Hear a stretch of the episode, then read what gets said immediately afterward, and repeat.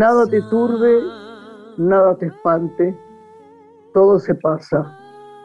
Dios no se muda. La paciencia todo lo alcanza. Quien a Dios tiene, nada le falta. Solo Dios basta. Eleva tu pensamiento al cielo, sube, por nada te acongojes, nada te turbe. A Jesucristo sigue con pecho grande, y venga lo que venga, nada te espante. Santa Teresa de Jesús.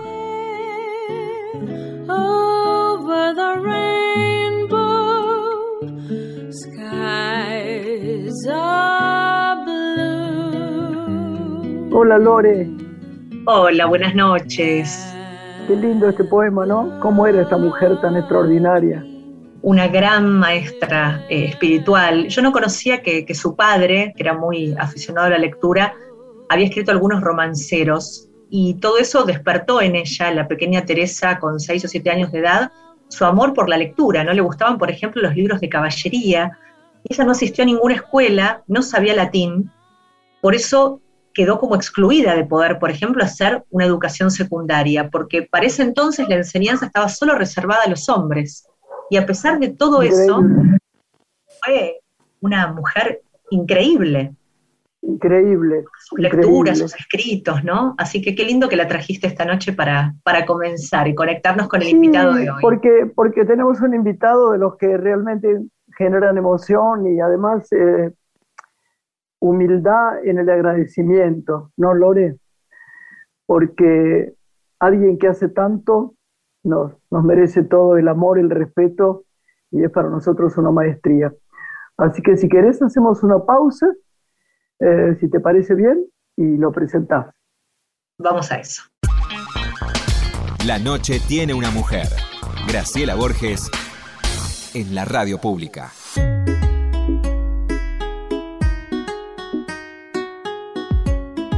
Lore, qué gloria de día, ¿eh? qué bueno, qué, qué, bendición para esta noche, ¿no? ¿Lo quiere presentar? Claro que sí. Hoy nos acompaña el creador de la Fundación Baldoco, una organización que defiende y actúa para la promoción, el desarrollo y la dignificación de las personas desfavorecidas. Fue director de una escuela rural, estuvo a cargo de Cedronar, donde desarrolló distintos programas y convenios con organizaciones Haití es parte de su presente por la casa que allí gestó y su misión es ante todo el servicio. Nos visita el sacerdote Juan Carlos Molina. Muy bienvenido, Juan Carlos, a Radio Nacional. Gracias, qué placer gracias, estar Juan. Gracias, Juan, gracias por estar acá. Nos sentimos tan emocionados y tan alegres, tan... Aunque estos son momentos, anoche yo cuando pensaba que hoy vamos a grabar con vos, porque la gente sabe que estamos grabando. Pensé, no sé, de pronto en todas las cosas que llevas, esa mochila en tu espalda, que la llevas con levedad porque, porque es lo que elegiste. Pero aparte, ¿sabés qué pensé? En este momento en Haití. Es muy, sí, es muy. Yo la llevo no con levedad, la llevo con felicidad. Ahí está, ¿ves? ¿No? Porque eh, he aprendido a hacer ese cambio de, mirada en la vida. Miran, solamente en estos días nos han pasado cosas que son eh, muy dolorosas. La de Haití es una. Lo que está pasando en Haití es, es terrible, pero no de ahora, Graciela. Eh, no, yo, ya lo sé, uy, sí sé. Eh, llegué, a, llegué a Haití en el 2010, después del terremoto, y vos sabés que Haití no ha podido avanzar nada en ese tiempo. Nada, nada. Nada, nada. Yo hace, hace muy poquito que estuve en Haití y todo sigue peor. ¿no? te, voy a contar, una experiencia. Eh, en un momento que estuve en Haití nos tocó, me tocó ver cómo un grupo de nuestros chicos se enfermaba de cólera. En, el mm. transcurso de una hora, mira, quedaron, se empezaron a deshidratar de una forma que para nosotros era increíble. Bueno, lo llevamos, lo terminamos llevando a un hospital de campaña de Haití. Fue como, yo entré a ese hospital de campaña, imagínate, soy un tipo grandote, peludo, llamo mucho la atención, blanco, en, un hospital de pobres en Haití, no es común verlo. Pues sabes que la sensación que cuando entré ahí fue decirle a, mi gente, lo que me acompañaban, chicos, si a mí me agarra cólera, déjenme que me muera donde estoy, no me traigan acá, por favor. E, era retroceder 100 años atrás, 200 años atrás en la historia. ¿no? Bueno, así, así es todo. Ahora, en este momento está todo cerrado, mucha violencia, no podemos conseguir comida para el hogar porque todo cerró. Sí, es, ¿no?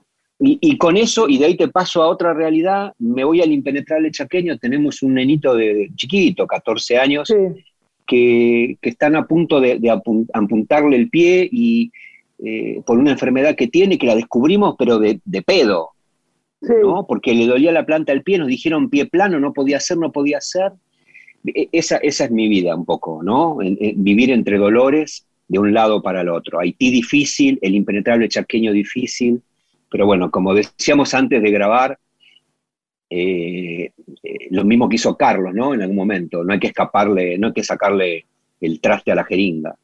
Por supuesto. Juan Carlos, ¿cómo se puede colaborar? Sabemos que la Casa de Haití tiene muchos voluntarios argentinos, ¿no? Que están allí trabajando. Sí, están trabajando en realidad, mm, son más que voluntarios, están hace muchos años, eh, hablan creol. Nosotros hemos hecho una opción muy importante en Haití es vivir como viven ellos, pobres como son ellos y hablar el idioma de ellos y movernos como lo hacen ellos. No queremos ser una ONG más en ese mundo. Entonces nuestra, nuestros, nuestros argentinos, nuestros blancos, se mueven como negros, como ellos, ¿no? Y les llama la atención. Eh, colaborar es, complejo, eh, nosotros lo hacemos económicamente, por ahí en la página web nos ayudan mucho con una Hoy se, escapó el dólar, es muy difícil comprar arroz, tenemos 500 chicos comiendo todos los días, más el hogar de... Pues es que nos pasa otra cosa, mirá, todos los pibes que viven en nuestro hogar empezaron siendo huérfanos. Porque si sos huérfano tenés la posibilidad de estar en un hogar. Si no sos huérfano, no. Entonces, yo no, yo soy huérfano, yo soy huérfano. Cuando se dieron ah. cuenta de que no los íbamos a sacar, ni que no, que no nos importaba que sean huérfanos o no, nos importaba que tengan una oportunidad, empezaban a aparecer las familias, o la mamá que vive en el campo, o, un tío, ¿no? Pero qué terrible, ¿no? Tener que decir, soy huérfano para tener la posibilidad de vivir con un poquito de dignidad. Y en un orfanato, en un orfanato, que con todo lo que implica la palabra para nosotros orfanato, ¿no? Sí. Porque. Pero yo nosotros... pregunto algo, e, el, tratamiento de ellos, ¿no? De los haitianos para ustedes, ¿cómo es? me, los aceptan bien, les tienen afecto, les tienen confianza. Eh, eh, es, mira, hay una, hay como una sensación, eh, es muy complejo, porque nosotros los blancos le hemos, les hemos hecho mucho daño durante muchos siglos, durante mucho tiempo, ¿no? De hecho, vos sabés que la, desde los franceses que arrasaron, prácticamente arrasaron la isla, que es lo que no pasó en Dominicana, por eso es tan distinto un país de otro. Claro. De ahí en adelante hay como una, como una gran como un gran desprecio y una desconfianza, pero a su vez le somos necesarios, ¿no? Por, las ONG, porque los blancos tenemos plata, porque los blancos hacemos cosas. Entonces es una, es una relación de amor-odio constantemente, ¿no? Claro, si te pueden sacar, te van a sacar y hasta que los conquistás desde otro lado, hasta que le decís, pero yo soy uno como vos, ¿no? Ahí empiezan a aflojar, ahí empiezan, dejan de estar como a la defensiva pero es complejo, es, es, es, es muy complejo estar en Haití, ¿vos sabés? Es muy complejo. Y el paso por el hogar, eh, Juan Carlos, ¿qué perspectivas le da de futuro a los chicos? ¿Qué ejemplo podés contar de algún niño que haya desembarcado en los comienzos de la gestación de la casa a la fecha, no? Mira, eh, varias, varias expectativas. Primero, una expectativa de un poquito más de vida, porque todos comen tres veces por día, cuatro veces por día, te diría. Lo que no es un dato menor en Haití. Lo que es un dato menor que comen los adultos y no comen los chiquitos, ¿no? Y, come el varón, que es el que trabaja, y los demás quedan más relegados. Eh, primer, primer gran dato. Segundo gran dato, el juego, jugamos, jugamos mucho. Entonces, eh, recuperar eh, la alegría de la vida, por más que su vida sea una, miércoles, ¿no? Y ah. jugamos con, armamos cochecitos con lata, no es que nosotros somos, vamos con, con la Play. Eh, claro, a ver, armamos el cine, aunque no quieran creer, le pasamos películas que en cualquier idioma y pueden estar ocho horas mirando cine, que es un proyector, no es que eh, tenemos el cine como lo conocemos nosotros. eh, hacemos torta frita, entonces empiezan a mirar la vida desde otro, comen mucha torta frita, le gusta mucho el mate cocido, aunque no quieran creer. Eh, después todos estudian, todos nuestros chicos estudian en un lugar donde es muy difícil estudiar, porque para estudiar tenés que tener plata, tenés que pagar, la, aunque sea escuela del Estado, tenés que pagar la cuota, tenés que tener un informe. Entonces, en una familia de cinco hijos, de diez hijos, estudia uno, que es el que le pueden pagar, ¿no? Eh, sale caro mandar un chico a la escuela, porque hay que comprarle zapatos, hay que comprarle el pantalón del uniforme, hay que comprarle la camisa del uniforme, hay que comprarle el material. Entonces, nada, le, das una oportunidad eh, distinta. Más que eso no hemos podido hacer en este tiempo, eh, que son 10 años, aunque no quieran, que es todo muy lento. ¿No? Es todo muy lento. Decime una cosa, ¿hay, hay clase alta, rica, realmente o no? Muy rica, sí, muy ah, rica. Muy rica, claro. Muy rica, sí, Porque claro. A veces cuando lo veo en un film, ¿sabes? Hace como 10 años vi una película, bueno, films se hacen todo el tiempo acerca de, de Haití, ¿no? Pero, pero yo decía, no puede ser. Hay gente muy rica, ¿no? Y que no da dinero. Claro, en, el lugar donde están las embajadas, es gente que vive prácticamente en Miami, que va y viene, pero hay gente muy rica. Si hay una desigualdad muy muestra. Mirá. Qué horror. Un voluntario de, cualquier organismo internacional puede estar cobrando dos mil dólares de sueldo.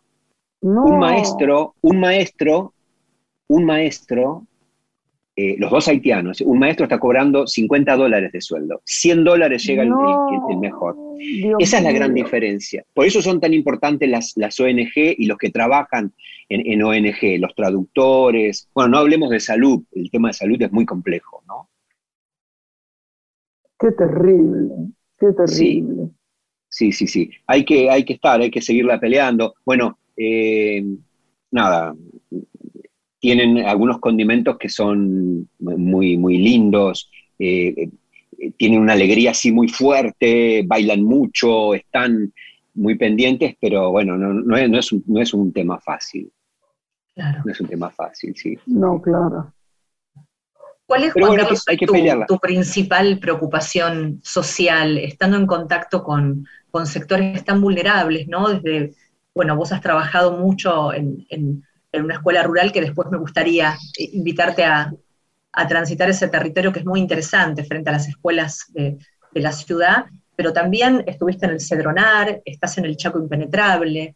Digo, ¿qué inquietudes hoy te, acompañan y te duelen mucho, más allá de, la, pobreza y de bueno, la situación que transitan los chicos, ¿no? Claro, yo estaba preguntándome lo mismo, porque estás, no, no es solamente ti, estás en tanta cosa de dolor y de desesperanza, que eh, para mantener el alma eh, en alza, así, con felicidad, debe ser muy difícil.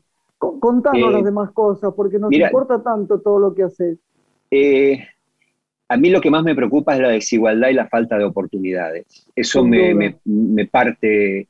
Y, otra cosa que me preocupa es el desprecio al, al otro vulnerable. Eso es otra, que nos pasa mucho, ¿no?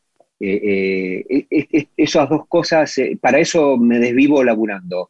Yo no laburo solo, la fundación tiene mucha gente laburando. A mí me toca conducirla y, animar y estar y conseguir guita para que no nos falten las cosas. uno termina haciendo esas cosas para gestionando para que los pibes sean felices. Pero la desigualdad y, el desprecio por el otro vulnerable es, es muy fuerte, es muy fuerte. Pero eso no será que también lo aprendimos porque, por, por ejemplo, ¿por qué yo tengo tanto respeto y amor por el que, por el que en apariencia tiene menos que yo? Porque hay muchas maneras de tener. Y tengo tanto amor porque me lo, no sé, me lo inculcó mi mamá, mi vida, el servicio también lo sentí. ¿Cómo hay gente que puede ser sin eso? ¿no? ¿Cómo se puede vivir así sin sentir que somos todos exactamente iguales en diferentes condiciones y que tenemos que ayudarnos, ¿no? En diferentes condiciones y con, diferente suerte, con diferente modo de trabajo, pero que somos iguales y, que el otro lo merece, si yo tengo más fe, lo merece. Hace miles de años que uno dice, deberíamos tener, donar, por ejemplo, el, el, el 10% o el 20% de lo que tenemos, siempre, en todos los tiempos.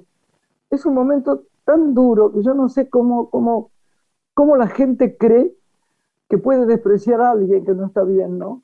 Vos sabés que yo trabajo mucho para, para que ellos no se sientan despreciados, ¿sabes?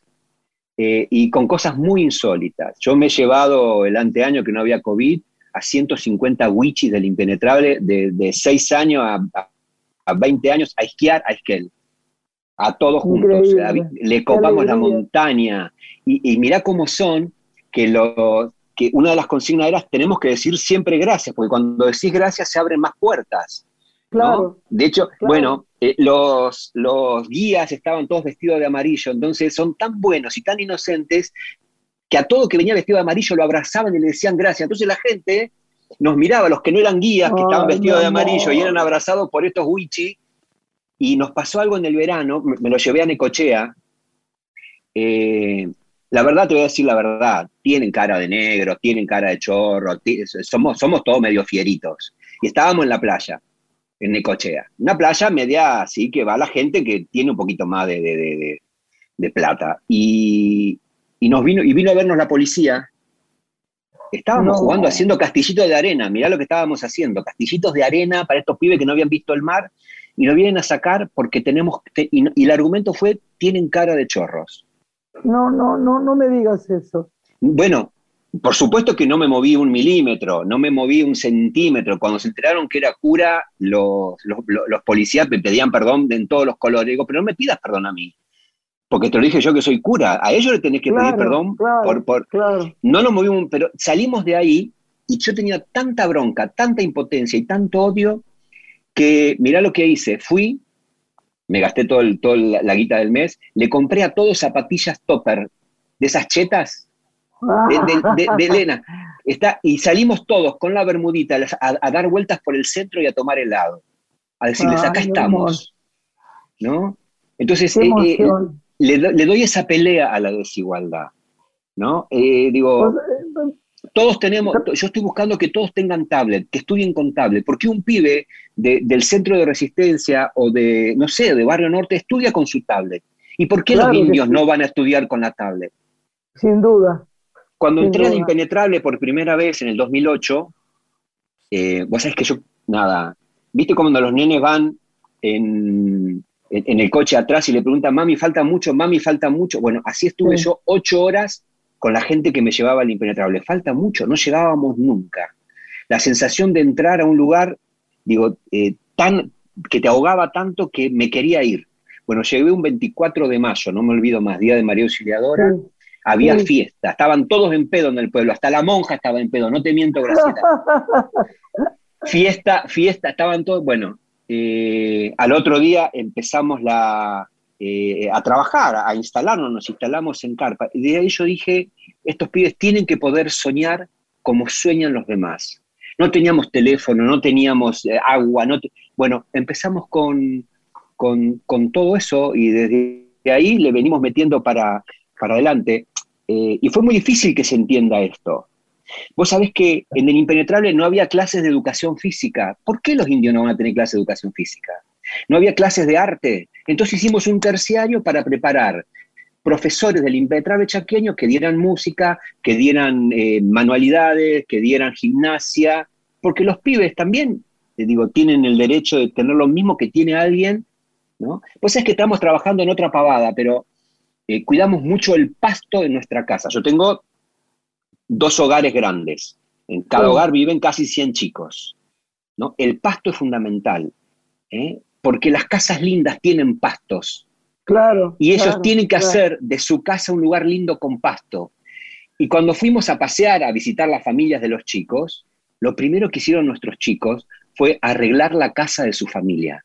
Le cocinaron a su mamá, mi amor. Vino uno, uno que viene, ah, no me lo olvido más, viene uno y me dice cura, me dicen cura ellos, ¿no? Sí. Cura, te tengo que pedir perdón. Digo, ¿pero por qué? Porque vos me diste zapatillas nuevas, ¿está? Y yo me vengo con estas zapatillas viejas. Se sacó las zapatillas que nosotros le habíamos dado, nuevas, y se las dejó a su hermano, y él se vino con las zapatillas de su hermano. Mi amor, vos sabés que yo trabajo, bueno, trabajo es nada, eh, ayudo en, una, en un hogar que se llama La Lechucita, en Marcos Paz, que es de los Cuom, ¿no? Y los chicos eh, comían como podían parados. Y cuando eh, los de Rossi Equipment, que los nombro porque de verdad han sido maravillosos, yo los llamé y le dije, chicos, ustedes colaborarían con mesas y sillas para que los chiquitos coman. Vos no sabés el detalle de que tuvieran sillitas para cada uno. Se, la, se, abrazaban a las sillitas. Esta sillita, pero levantate ahora, después vas a tener una igual para comer. No, no, no la suelto. La alegría de eso. Tenemos que colaborar todos con muchas cosas. Estamos consiguiendo, hay una señora Silvana que está muy enferma del corazón, que trabaja también a la par de todos, llevando las cosas a Marco Paz. Tenemos que, hacer, después tenés que darnos datos para poder mandar cosas y hacer cosas. Y, y, si, y si podés pedirnos algo, vamos a cumplirlo porque nos da alegría hacer esto. Ah, qué lindo, no, no. Sí, de verdad. Nada, eh, ahí, Lorena me preguntaba, digo, el desafío más grande es que tengan proyectos, que puedan soñar y que podamos cumplir los sueños, ¿no? Ese es el, desafío más grande que hoy, que hoy tenemos. En algunos casos que coman bien cuatro veces por día, en otros casos que estudien, en otros casos que tengo pibes que ya están en el terciario, que algunos empiezan la universidad, eh, nada, y nos metemos en eso. E, e, ese es el desafío más grande hoy.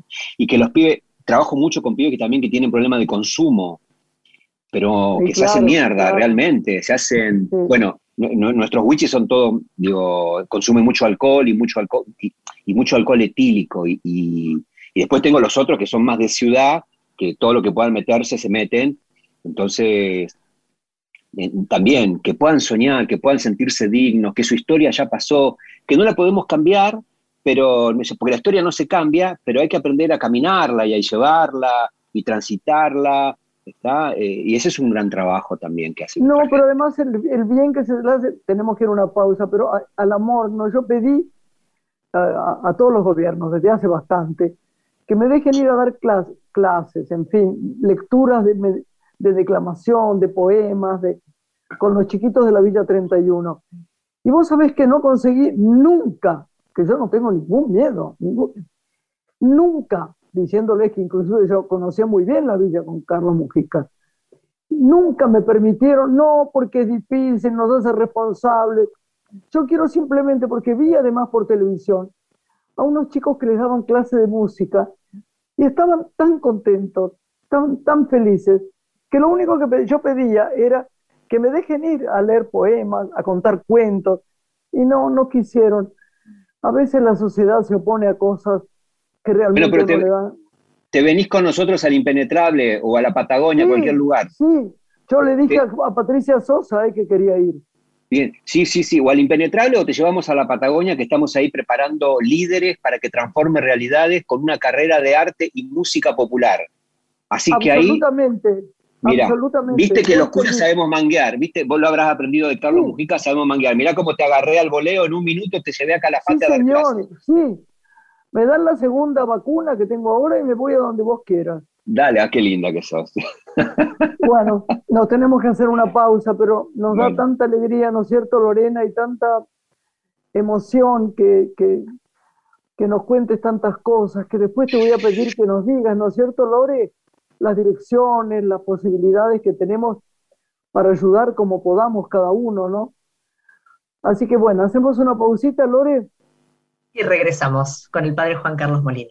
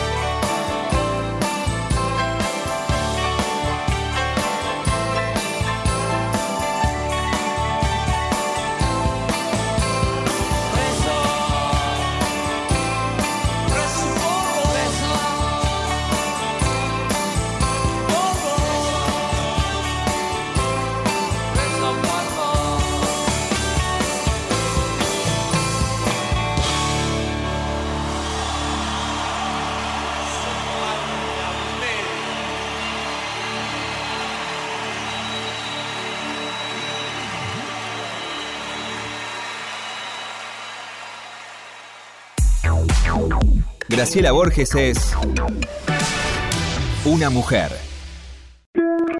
Estás escuchando Una mujer con Graciela Borges.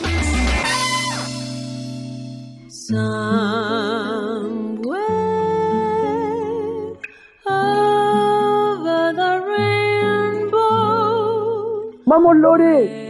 Regresamos. Con Juan, ¿no? Qué alegría esta, esta entrevista tan maravillosa, ¿no? Sí, seguimos tan dolorosa y tan maravillosa, ¿no? El padre Juan Carlos Molina nos visita esta noche en Radio Nacional. Habíamos convertido en la primera parte, Juan Carlos, que habías dirigido una escuela rural y pensaba en las 15.500 escuelas rurales ¿no? que tiene nuestro país. Solo en la provincia de Buenos Aires hay casi 3.000.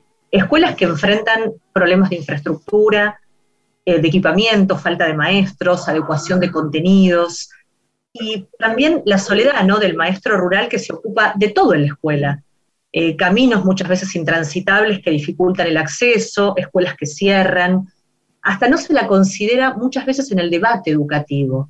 ¿Por qué está tan aislada la escuela rural, siendo tan importante para la comunidad de pertenencia?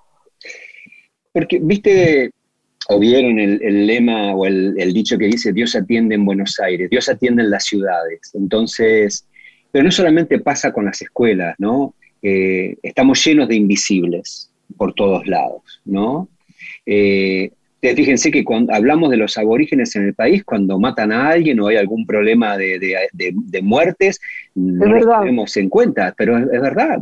O, en Salta porque no tienen agua y se, y se mueren de, desnutrición, o en la Patagonia porque los matan de un tiro, o, porque en el impenetrable chaqueño eh, pasó algo. Si no, no hablamos de los, de los aborígenes. Lo mismo nos pasa con, con las escuelitas rurales que son tan necesarias y, tan importantes, o en un montón de lugares, porque cuando hablamos de escuela rural, estamos hablando de, escuelas donde el otro no tiene oportunidad, sobre todo, ¿no? Digo, si tiene que tomar o caminar un montón, yo no quiero hacer de esto un, culto a la pobreza, pero tenemos que empezar a, laburar y a mirar al otro desde, desde, otro lugar, al otro alejado, al otro... No, pero no es que hagas un culto, es que existe.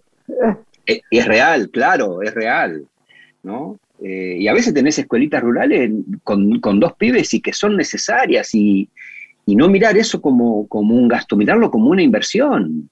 De hecho, son el lugar de referencia para las familias de la zona, la institución más respetada y valorada por la comunidad. Absolutamente, absolutamente. Es, es, es lo único que la zona tiene como punto de encuentro. ¿no? Eh, y, en muchos pueblos eh, tenés eh, la escuelita y la capilla que va el cura una vez cada cuatro o cinco meses, pero también es el lugar de referencia. Viste que por lo general está la catequista, que, es la directora, ¿no? porque todo se comparte, pero sí es el lugar de referencia, claro. Bueno, nuestra escuela rural cuando empezó, la verdad que, que empezó como escuela rural porque nos excluyeron del lugar donde estábamos, entonces no nos querían en esa escuela y entonces no nos quieren en esa escuela, vamos a hacer la nuestra, dije yo. Yo no me voy a pelear porque no nos quieran en esa escuela. Y entonces empezamos la nuestra. Y como en estas cosas, eh, eh, la duda era, bueno, pero empiezo sin permiso, bueno, sí, empiezo y después pido perdón.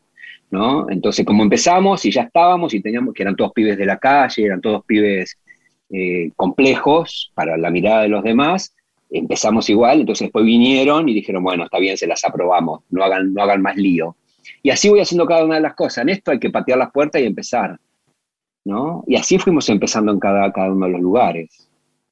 Por eso teníamos una escuelita rural que después se convirtió en, casa terapéutica, en casa deportiva, en casa con terciario, y fuimos...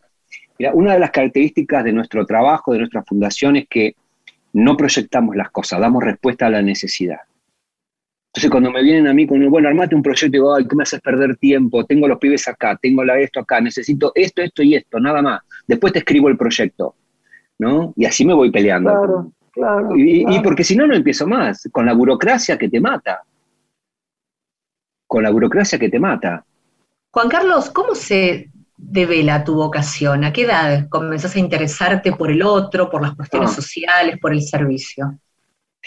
Uy, mira, no, a ver, yo, yo sabía que quería ser cura cuando tenía nueve años. Ah, sí. Sí, aunque no lo quieras creer. Sí, desde ahí yo sí creo, porque tenemos, tenemos un chiquito que quiere ser cura y tiene, dice, ¿no? Tres años. cuando empezó. Ahora tiene cuatro. Pero dice, por ejemplo, no, no me beses, no me beses, porque yo voy a ser cura. Ay, Dios mío. No puedo, no puedo, qué divino, no puedo tener novia. Así que yo te quiero, pero no me beses, ¿eh? No me beses que yo voy a ser cura. Es divino, ¿no? No se puede creer. No se puede creer. Sí, yo, yo, sabía, yo un poco por tradición, no sé qué, pero yo sabía a los nueve años que yo iba a ser cura. No sé cómo, pero yo ya quería, ya, ya pasaba por ahí. A los 15 años entré al seminario. A los 14 años entré al seminario. O sea que tengo más vida de religioso que de vida normal, que, de civil. Eh, así que desde ahí que vengo peleándola con esto en una constante evolución. Yo era, eh, era empecé siendo un monaguillo que iba con las manos así, ahora eh, me preguntan, che, pero ¿cuándo, vas a rezar un poco? O sea, es esa la gran evolución de, Y yo les contesto, la verdad que yo rezo cuando estoy con los pibes en el medio, cuando estoy haciendo las cosas, mientras cocino un guiso, esa es mi oración, ahí estoy, ¿no? Eh, ¿Y, das misa? Sí, claro, muy simpáticas las misas nuestras. seguro.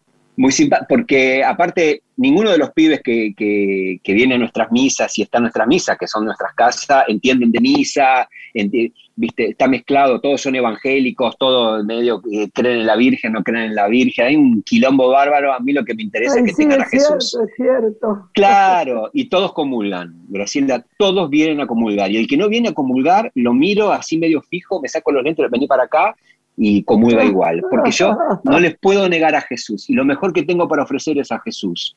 Claro que sí. Entonces salgo, salgo un poquito del molde, ¿está? que a muchos no les gusta, pero mira, cuando Jesús vino, eh, la mujer que le limpió los pies, la pecadora, Jesús no le dijo, no me toques, anda primero a confesarte y después venía a tocarte. Cuando lo tocó, después se fue a confesar o, o, a rendir culto. Y yo le digo lo mismo, venía a recibir a Jesús, después todo lo demás viene por añadidura. Así que los que nos escuchan, si tienen algún escrúpulo y son religiosos de ir a comulgar porque hace mucho que no se confiesan, vayan a comulgar. Porque es una cuestión de tu conciencia con Dios. Andá y comulgar, porque lo mejor que te puede pasar es que tengas a Jesús. Nadie se va al infierno por recibir a Jesús, nadie. Nadie se va al infierno por recibir a Jesús. ¿Está? Es el mejor salvoconducto. Para los que tienen miedo, el mejor salvoconducto. Así que están todos invitados cuando pasen por una iglesia y están dando la comunión, que se acerquen sin ningún escrúpulo. Juan Carlos. ¿dónde, perdón, Lore, ¿dónde te puede encontrar la gente? ¿Dónde? Porque es tan fantástico oírte y todo. En todos eh, lados, ¿no? Sí, sí, ando un poco. Ando, un poco por, por, todos lados. En realidad yo tuve la suerte, no sé si porque porque soy molesto o qué, que mi obispo me diera la posibilidad de eh, que mi fundación, a ver, que la fundación sea mi parroquia. Entonces me muevo ah, mucho. Yo no tengo, gracias a Dios y a la Virgen, no tengo una iglesia. Claro. ¿Está? Los pibes son mi iglesia, mi parroquia, mi, mi trabajo con ellos. Entonces, la, la pasamos muy bien, sí. Quería preguntarte acerca de, las prácticas de, la Iglesia Católica y una de ellas tiene que ver con la misa, ¿no? No tenés una iglesia, pero participás a veces de ceremonias que de pronto te parezcan convocantes. Sin embargo, las nuevas generaciones, los jóvenes, no suelen ir mucho a misa. Hace tiempo que a mí en lo personal me pasa, y me ha pasado con mi hija, que voy a una ceremonia y la encuentro antigua, algo que de pronto no pasa con la comunidad judía, que acerca siempre a los chicos, tal vez por sus prácticas distintas. ¿Cómo se podría reformular esto en lo cotidiano? ¿Vos crees que hay una, un deseo realmente de la Iglesia Católica de sumar fieles o de acercar a los que lo son, pero más jóvenes, más chicos, desde otro lugar?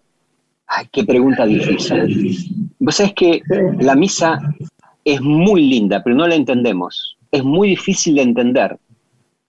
¿no? Entonces nosotros no educamos para la celebración como católicos. Claro. Pero es tan linda, tiene tantas cosas lindas. Yo le sacaría un montón de cosas y las centraría en dos momentos, en la palabra y en el momento de la Eucaristía. Pero lo demás, viste, lo demás es, todo que si te respondo, no respondo, no sé qué responder, se convierte en una cosa tan fría. Eh, yo me acuerdo que yo, cuando era más joven, rezaba misa normal con la gente normal, ¿está? y entonces como yo sabía que en los sermones la gente volaba, se distraía, le empezaba a dar consignas a la gente. Entonces, usted me toma el tiempo, le decía a la viejita que estaba delante, me toma el tiempo. Si me paso de los cinco minutos del sermón, me avisa. Entonces vos la veías a la mujer ah. concentradísima y así, entonces estaban todos concentrados porque tenían que encontrar el gancho para no perder el tiempo en el sermón, o la palabra, o el momento de la... Yo no corro nunca cuando, por ejemplo, eh, tengo que hacer la oración para consagrar, lo digo lento, pausado. Cuando decimos el Padre, Padre que estás en el cielo santificado sea tu nombre, digo, lo freno a todo, lo empezamos de nuevo, vamos a... Bueno, pero eso es un trabajo que van haciendo los curas. Que la iglesia se va a renovar, se tiene que renovar. Ahora, que la iglesia necesita captar fieles. se tiene que sentir desde el alma que un sacerdote habla de verdad. Yo me acuerdo en algunos entierros, y lo digo con mucho respeto, pero con verdad, con mi verdad. Yo me acuerdo cuando murió mi madre y, el, sacerdote habló, yo me sentí tan perdida porque él estaba hablando de mi madre que no conocía y todo lo que decía yo no le creía, ¿viste? Hay muchas cosas, por ejemplo, a veces yo todos los días doy las gracias a Dios por estar viva. Al Dios, al Espíritu Santo, a, la Virgen de Lourdes, que es la que digo que mi mamá me, hizo que me cuidara para toda la vida. Bueno, tatita Dios, todo. Estoy en una iglesia a veces, qué cosa rara, ¿eh? ¿no? Entro sin misa, ¿no?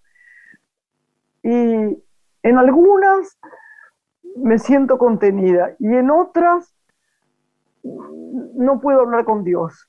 Y en mi casa hablo con Dios. Se hace difícil, sobre todo cuando los curas hablan de manera literaria, no sé cómo explicarte. Sí, sí, difícil. Sin, los pies en la tierra. No, y además no desde el corazón, digo, por ejemplo, cualquier cosa, digo, ¿no? Ustedes están acá, sepan que nosotros entendemos todas las cosas malas que le pasan para que se llamen, por ejemplo, pecadores. Pero yo sé que en el fondo, hablar normal, no hablan normal. Yo, sabes que cuando voy a los velorios, empiezo, primero es muy, para mí es muy complejo ir a un velorio porque es lo que decís vos, uy, no, yo no tengo el sentimiento que tienen los que están del otro lado despidiendo a familia. Pero, pero lo primero que le digo, miren, yo tengo conciencia de que la muerte es una mierda. Y este que estamos haciendo es un momento de mierda. Entonces ahí ya todos como que, empatizamos, decir, ¿qué te voy a decir? Está, Dios se la llevó, pero ¿qué, maldad este Dios que me saca lo que más quiero. ¿No? Una, una vez una mujer, mira, una señora, no me olvido más, de las primeras confesiones, vino y me dijo, Padrecito, me vengo a confesar porque eh, yo extraño a mi marido y lloro todos los días y yo sé que a Dios eso no le gusta. Se había muerto el marido, ¿no? Entonces yo la miro y digo, pero ¿cómo sabes que a Dios no le gusta? No, no, porque me dijeron, no, si vos llorás y extrañas, es quiere decir que lo amás y Dios valora el amor. Seguí llorando y seguí extrañándolo y pedirle a Dios que te consuele, que te dé consuelo. Con el tiempo se va a ir pasando, pero seguí llorando y seguí extrañando. Entonces la pobre vieja me agarraba, me besaba, me agarraba los cachetes, decía, gracias, padre. No le dije, y aparte que no es pecado extrañar. Sí, sí. Y además, ¿sabés qué? tanto pecado, pecado, pecado. Oh, el otro día. Culpa, culpa, tanta culpa. la culpa, que en esta sociedad judío Pero vos sabés cómo se manejan conciencias con la culpa, vos no sabés cómo se manejan conciencias. Terrible, terrible. Y cómo, y cómo te hace sentir poderoso manejar conciencia. Yo creo que ese es un gran problema de la iglesia. Es un gran problema, porque nosotros creamos culpa para manejar conciencia, ¿sabes? Sí. Sí, y entonces, eh, digo, ¿quién soy yo para negarte Jesús? ¿Quién soy yo para condenarte, para levantar el dedo de lo que haces? Trata de ser feliz, trata de no joder al otro. Eso es Jesús. Ahora, Juan todo esto que hoy estamos compartiendo, poco se habla. ¿Por qué crees que no se habla de todo esto? De una crítica a la iglesia como institución, de lo que plantea Graciela. Vos te animás a ponerle voz a esta realidad, pero la verdad es que uno no lo escucha. No, es difícil, porque es, porque es más cómodo, es más cómodo no hablar, porque no estamos preparados para hablar nosotros, nuestra formación como sacerdotes es un poco deplorable, eh, no nos forman, viste, tenés filosofía, tenés teología y, nos olvidamos de, las humanidades. bueno, pero ¿sabés qué pasa, Juan? También vos, yo, todos somos seres humanos con muchas falencias, viste. Es la verdad, ¿por qué va a ser tan perfecto todo lo que se te enseña con cura? No, no, no, está bien. Yo digo, vos tenés que ir perfeccionándote con el tiempo también, Graciela. Eh, digo, a veces te quedás porque es más cómodo Eh, es más cómodo cerrar la iglesia a las 12 del mediodía, dormir a las 7 y abrirla a las 6 de la tarde que tenerla abierta todo el día.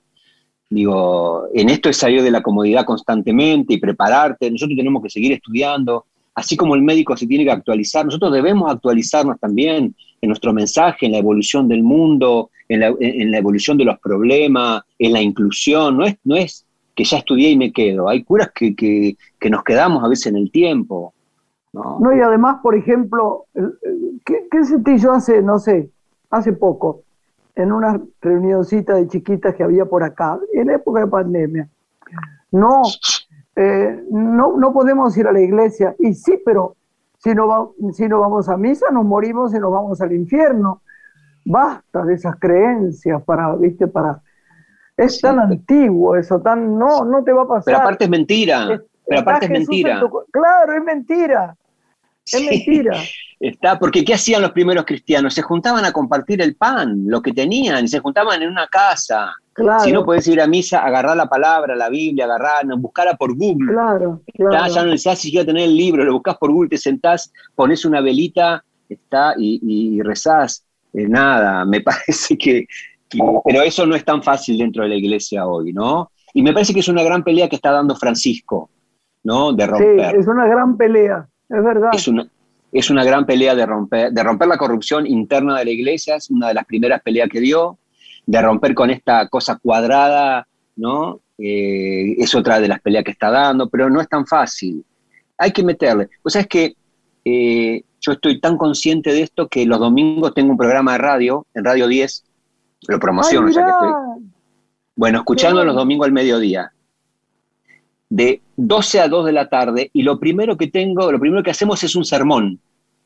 Es la ah, palabra del domingo, como si tuviésemos en misa, la palabra y después hago un sermón. Los más felices de escuchar son los ateos, los comunistas, los que no van hace 50.000 años a misa, los que están enojados con Dios porque les pasó algo, nos mandan mensaje diciendo que, eh, y es descubrir a Jesús de nuevo, desde otro lugar. Qué bueno, ¿eh? qué bueno, qué bien. Mirá. Pienso también, Juan Carlos, al escucharte que otro desafío seguramente será la, aceptación de la diversidad, ¿no? Porque también esto este, cambia el escenario en materia de derechos, de cómo uno hoy se autopercibe. La Argentina ha ganado mucho en ese territorio y la iglesia de pronto no sé si está tan permeable a aceptar, ¿no? La realidad de todos los colectivos que han salido, de cómo se siente el otro. No, no, no. Primero que la iglesia oculta un montón de esas cosas, ¿está? Digo, que también por esos miedos a, a, destaparlo, sacar los trapitos al sol de la propia iglesia, de la diversidad que hay dentro de la, iglesia misma, ¿no? Eso es un tema. Eh, ahora lo otro también, digo, a veces nos cerramos, yo no, a ver, yo les digo de verdad, de corazón lo siento, Jesús hubiese sido el primero que hubiese festejado la ley de cupo trans. Estoy convencido. Estoy convencido. Yo le voy a contar otra anécdota porque sé que. placer oírte.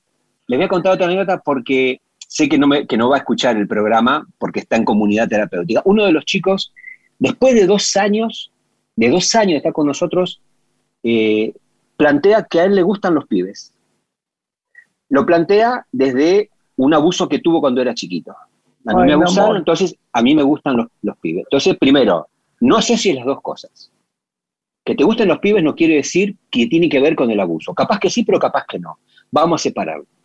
Y la conclusión de la charla que tuvo conmigo por Zoom, porque yo no podía estar con él por Zoom, llorábamos los dos, le digo, mira, Tomás, ponele que se llame, mira Tomás, dos cosas te voy a decir, puto y feliz. Esa es la consigna. Y abrió los ojos así, se rió y salió de la charla diciéndole al coordinador, al terapeuta que lo acompaña, está, tengo una consigna, puto y feliz. Puto y feliz, ay, sos un ángel, la verdad. Desconstruyó ese, ese, miedo que tenía. ¿Cómo, ¿Cómo ayuda esto, todo lo que decís?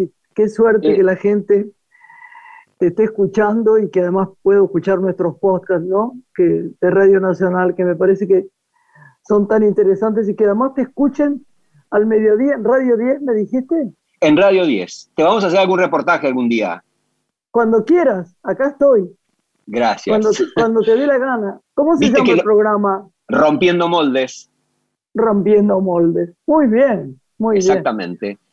Viste que los curas sabemos dos cosas, manguear y pasar chivos. Nosotros también. Nosotros también. Siempre que es para otros, mangueamos. Yo mangueo. Así como llamé a Rosy Equipamente y le dije, necesito sillas, y no me dio pudor, y ellos fueron divinos y las llevaron, y mesas, cosas, también mangueamos.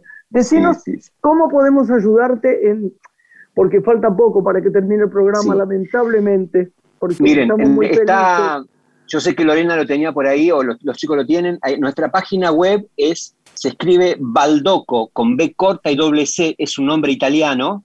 Baldoco. Baldoco.org.ar, ahí está nuestra página. Nos pueden mandar cosas a alguna de las casas si estás en la Patagonia o si están en Chaco, o ayudar con un clic eh, con lo que sea. Todo, todo, toda la plata que ingresa es siempre bienvenida, o es zapatilla. Y si no, nos dejan un mensaje ahí. El otro día apareció un mensaje, mira, cura, tengo 30 pares de zapatillas para... Y listo, fui, las buscamos y hay 30 pares de zapatillas. Entonces, vamos, a, vamos a pedir a nuestros oyentes y a toda la gente que conocemos, ¿no es cierto, Lorena? Miren, ¿saben qué necesitamos mucho?